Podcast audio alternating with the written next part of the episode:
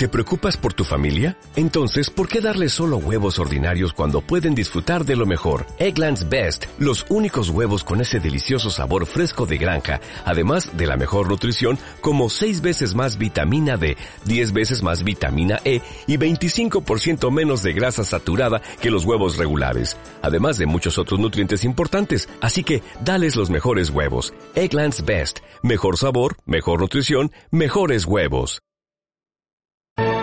El asombroso viaje de Pomponio Flato. Capítulo 7. Estaba hablando con la infeliz Berenice de níveos brazos cuando interrumpió sus explicaciones un airado rumor de voces procedentes de la casa.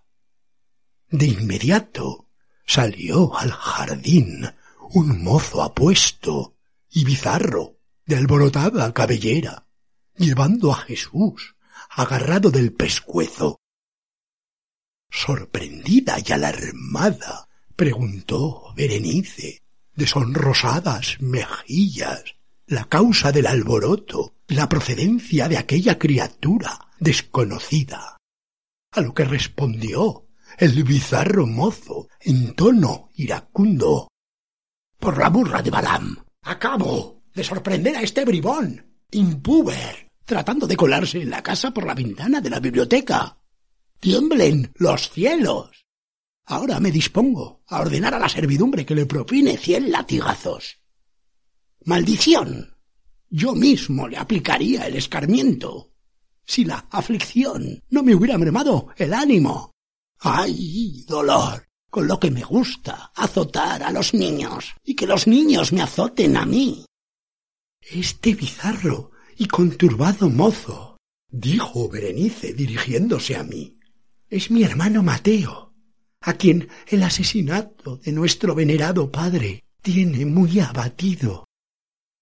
Yo no dije nada, porque dudaba sobre si debía rescatar al imprudente Jesús de las garras del furibundo, mozo, o sí, abandonándolo a su merecida suerte, debía proseguir el diálogo.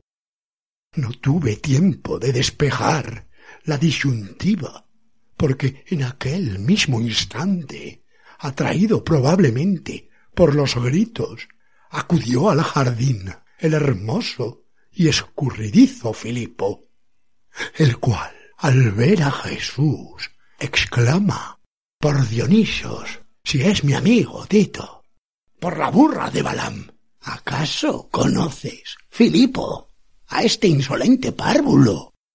Acabamos de bañarnos juntos, dice el untuoso griego, y señalándome añade, y también con su farragoso, impertinente padre. Al oír esto, montan en cólera por igual el joven Mateo y su hermana Berenice, y se ponen a reclamar a voces sendos látigos para desahogar aquella con estos en nosotros. Los contuvo Filipo, alegando la improcedencia de atentar contra dos ciudadanos romanos. Ante este argumento se ensombreció el rostro de Mateo, que exclamó con voz sorda Maldita sea mil veces la ocupación extranjera. Y quiera llave enviarnos de una vez al Mesías que habrá de liberarnos. Apenas había pronunciado este deseo, salió de la casa una mujer de noble porte, cubierta de la cabeza a los pies por un velo que no permitía discernir su edad ni su fisonomía, la cual, dirigiéndose al exaltado joven, le reprendió en estos términos. No puedes olvidar por un momento, oh Mateo, tu perseverante pensamiento y respetar el recogimiento propio de las circunstancias, o cuando menos el desconsuelo de una viuda. Madre, te ruego que me disculpes, dijo el joven Mateo con voz sorda. Pero estos dos individuos, romanos, para mayor escarnio, pretendían introducirse con engaños en nuestra casa y sonsacar a la inocente Berenice. ¿Romanos? ¡Mentira! Retumba en aquel preciso momento una voz procedente de la sombra del atrio, y en pos de estas palabras sale el sumo sacerdote Anano, agitando un puño, mesándose con la otra mano la barba enmarañada y diciendo Conozco a este niño, insoportable desde que llegó a Nazaret. Durante un tiempo acudió a la sinagoga a recibir instrucción, pero acabé expulsándolo por sus opiniones heréticas y su persistente insubordinación. Ya entonces le auguré una carrera delictiva y le vaticiné que acabaría sus días en la cárcel o incluso en la cruz, como su padre, que no es otro que José, el convicto asesino. Al oír esto, el joven Mateo desenvaina una daga para agredirnos, pero la noble dama lo contiene con ademán imperioso. No infringamos las leyes de la hospitalidad y respetemos el tiempo de duelo que fija la ley, sin apartarnos de las ceremonias prescritas. Partid de inmediato, forasteros, y que nadie me vuelva a molestar. El sumo sacerdote y yo estamos ocupados en los asuntos que mi difunto esposo dejó pendientes. ¿Acaso? exclama el fogoso Mateo. No soy yo el primogénito de mi padre. No me incumbe a mí ocuparme de su hacienda. Antes, replica el sumo sacerdote, hemos de poner orden en sus bienes y negocios.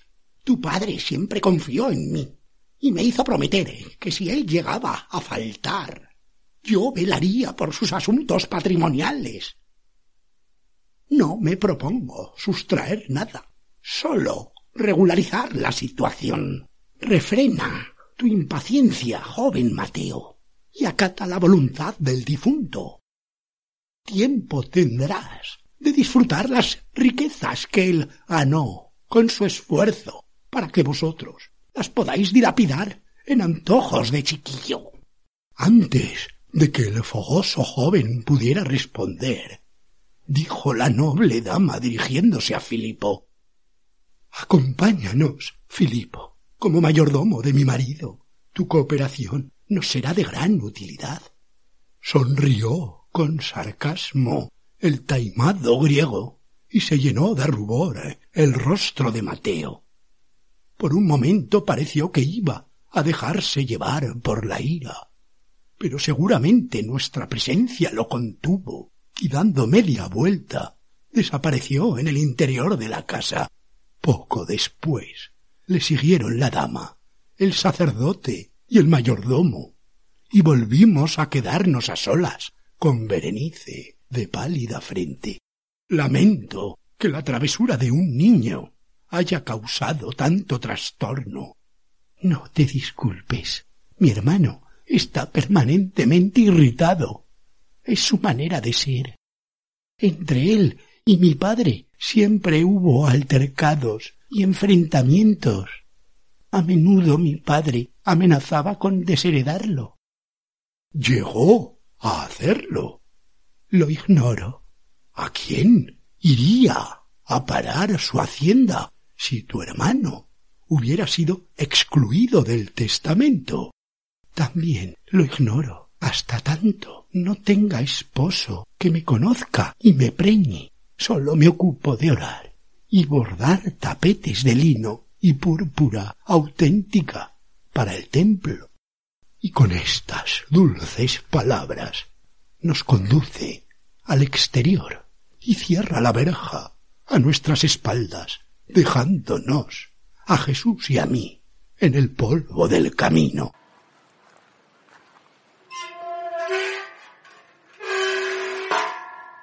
En mala hora se te ha ocurrido meterte por la ventana, reprendía el niño. Estaba a punto de obtener valiosa información. Lo siento, dijo Jesús. Quise aprovechar el accidente del muro para despejar las dudas que tú mismo expresaste acerca de la ventana. Desde luego es angosta. Tal vez yo podría penetrar por ella, aunque tengo la cabeza grande. Pero eso tampoco nos serviría de mucho, ¿verdad, Raboni? Antes de poderle responder, hubimos de salir del sendero para dejar paso a dos hombres fornidos que corrían llevando una silla gestatoria, dentro de la cual iba el sumo sacerdote Anano en apariencia, absorto en sus pensamientos. Seguimos andando y apenas habíamos recorrido veinte pasos. Retumbaron a nuestras espaldas los cascos de un caballo y sin darnos tiempo a salir del sendero pasó al galope un jinete rozándonos las vestiduras pese a que la nube de polvo en que quedamos envueltos nos impidió ver las facciones del jinete, su silueta y su actitud correspondían al joven Mateo, fogoso, huérfano.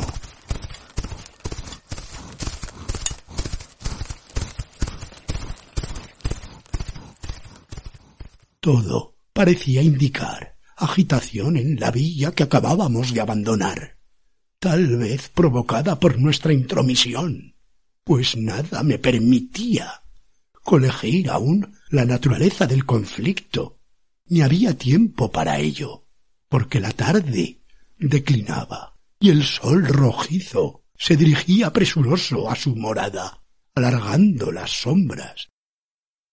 Proseguimos nuestro camino en silencio, embargados por la sensación de fracaso. Llevábamos andados otros veinte estadios cuando en una revuelta del sendero apareció, como si hubiera brotado de la tierra, un individuo enteco, contrahecho, harapiento y muy sucio, el cual, levantando un brazo esquelético, y apuntando al cielo con dedo sarmentoso, gritó Deteneos. Si dais un paso más u ofrecéis resistencia, os tocaré y os contagiaré mis infecciones y dolencias.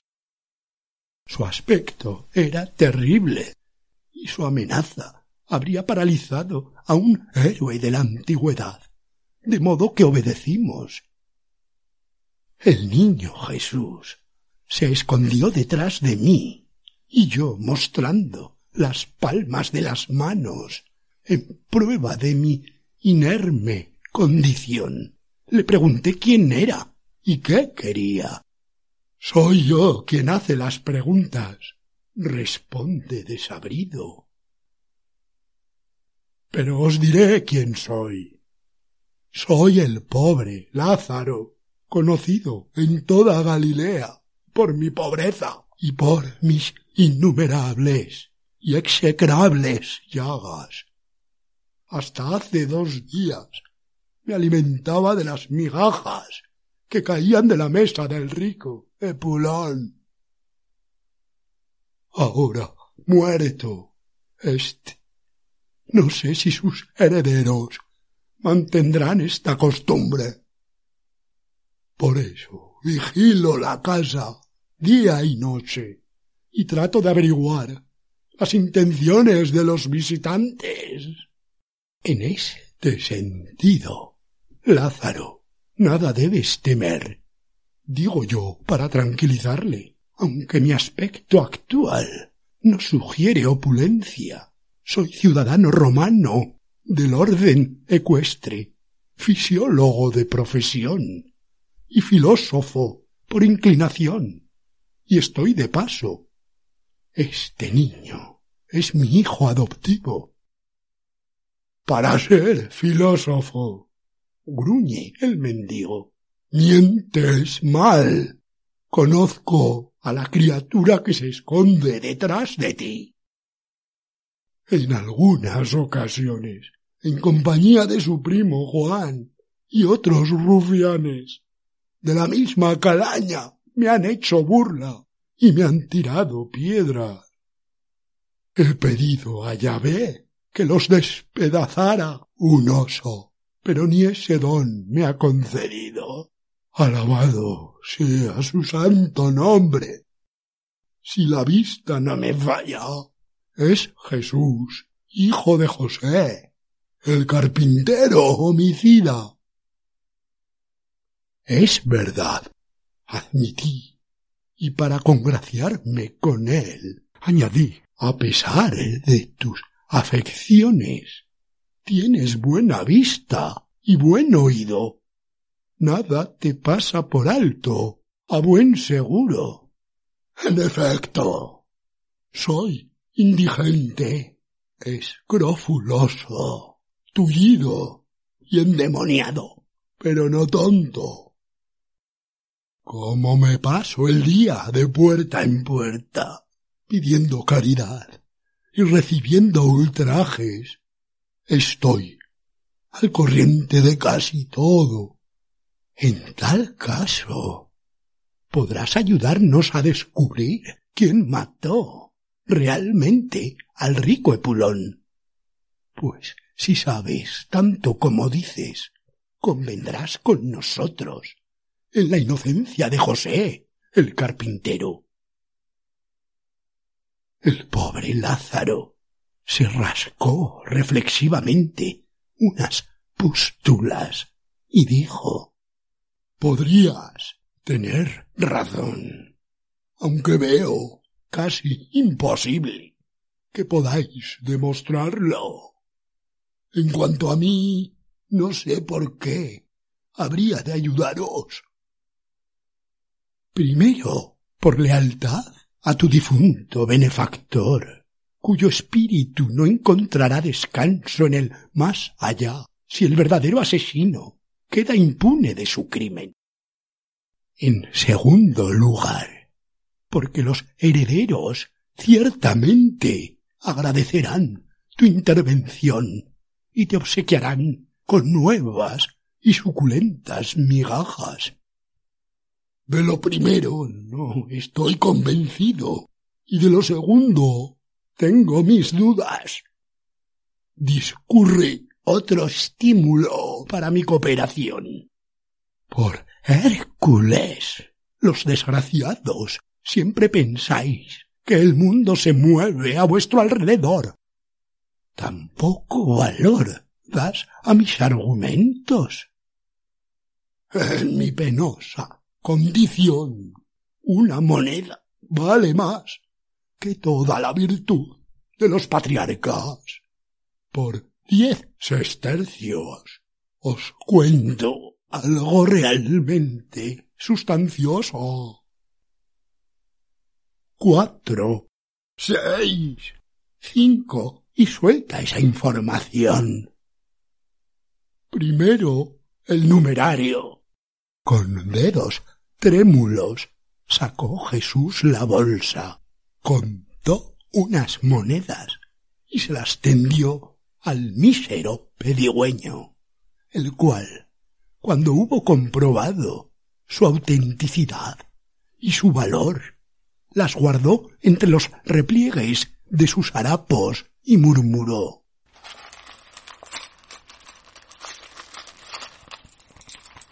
No confiéis en las apariencias. Los hombres son malos. Las mujeres también. No todos, ni todas. En distinguir estriba la dificultad. Uno parece bueno y no lo es.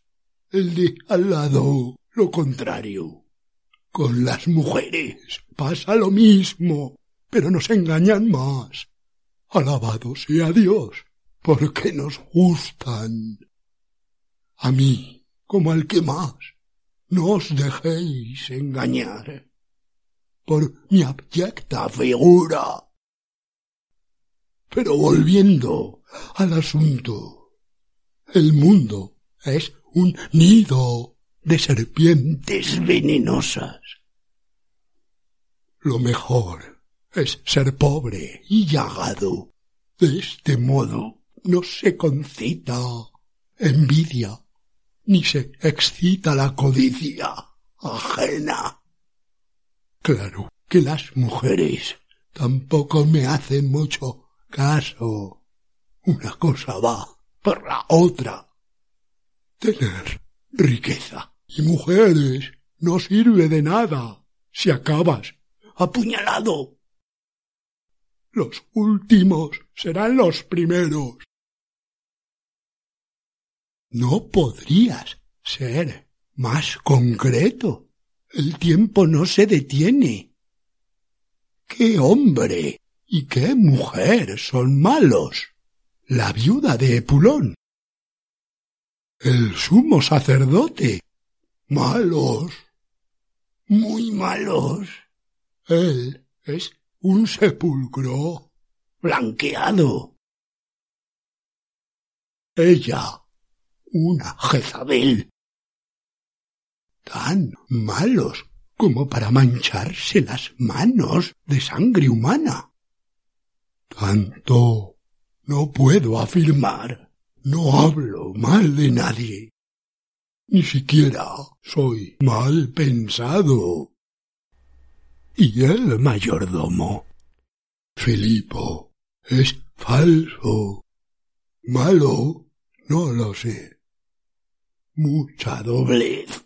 Eso es seguro. Traicionaría a su amo. Lo dudo. Le debe cuanto tiene.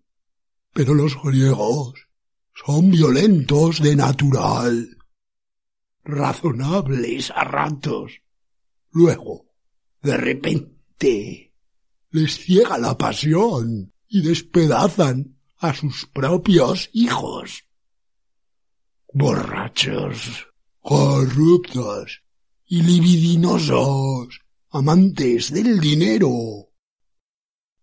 Los varones gustan de mostrar en público sus partes pudendas. Y el hijo de Epulón parece un joven de mal carácter. Su padre lo trataba mal o él así lo creía.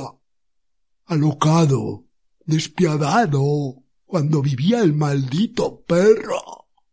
Lo azuzaba contra mí. Una vez me lanzó una flecha. Por suerte no me dio. A veces es una ventaja estar en los huesos. Pues yo te los quebraré, aunque me infectes, si continúas diciendo generalidades. Hemos hecho un trato. Cumple tu parte o devuélvenos el dinero. Diciendo esto, tomo una rama caída del borde del sendero y la agito ante su desnarigado rostro. La bravata surte efecto, pues nadie se muestra más solícito de su integridad que quien carece de ella. No me hagas daño, suplica el pedigüeño. No os he dicho más, porque no sé nada más. Pero hay una persona que podría proporcionaros conocimientos útiles. La encontraréis en una casa situada en el camino de Jericó. Según se sale por la tienda de Jonás, el huitita, un poco apartada de la ciudad. No digáis que yo os he enviado.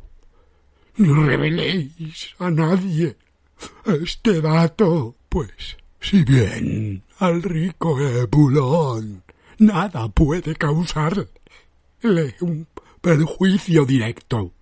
Su memoria podría resultar dañada si algunos secretos salieran a la luz.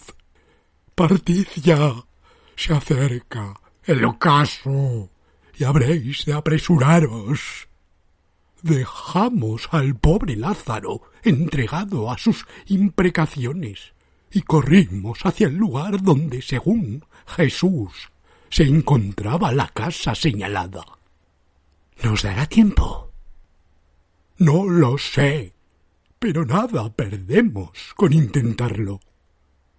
Di, Raboni, ¿por qué dijo Lázaro que los últimos serán los primeros? Porque es un imbécil. Y no me hagas hablar, porque estoy enfermo y sin comer. Y a este ritmo se me corta el resuello.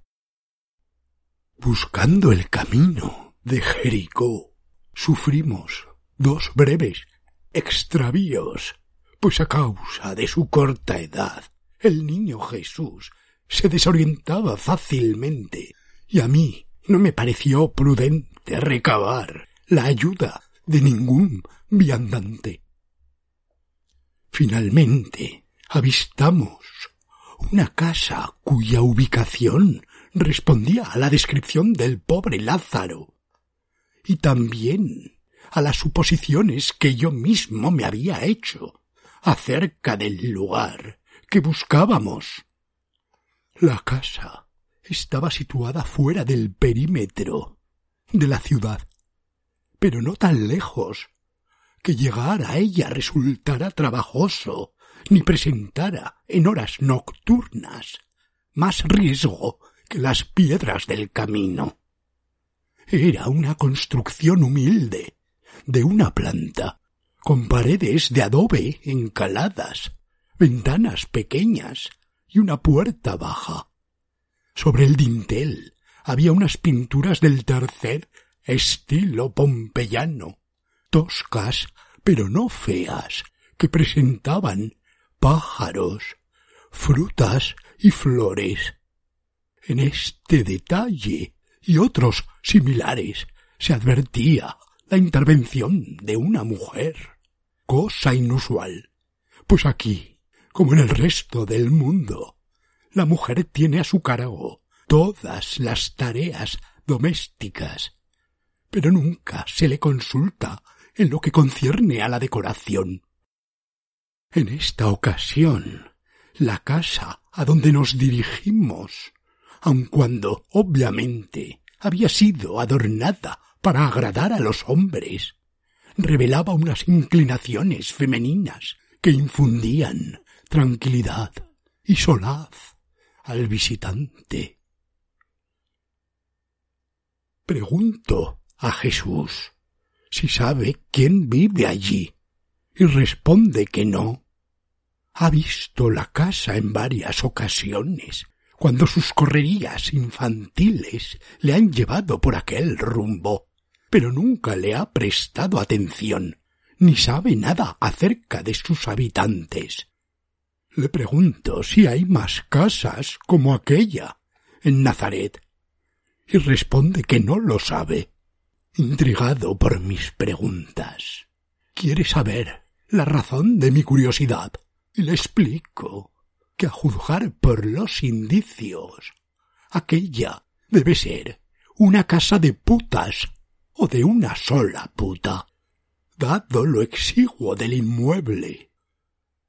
Jesús me pregunta qué cosa es una puta y se lo cuento de un modo somero, pues nunca he creído conveniente ocultar a los niños unos conocimientos que acabarán obteniendo de boca de los esclavos, los mercaderes, la soldadesca y otras gentes rudas o por experiencia propia, en cuyo caso es mejor que conozcan las tarifas vigentes.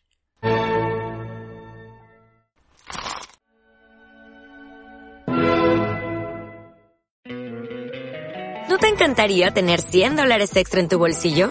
Haz que un experto bilingüe de TurboTax declare tus impuestos para el 31 de marzo y obtén 100 dólares de vuelta al instante Porque no importa cuáles hayan sido tus logros del año pasado, TurboTax hace que cuenten. Obtén 100 dólares de vuelta y tus impuestos con 100% de precisión. Solo con Intuit TurboTax. Debes declarar para el 31 de marzo. Crédito solo aplicable al costo de la presentación federal con TurboTax Full Service. Oferta sujeta a cambios o cancelación en cualquier momento.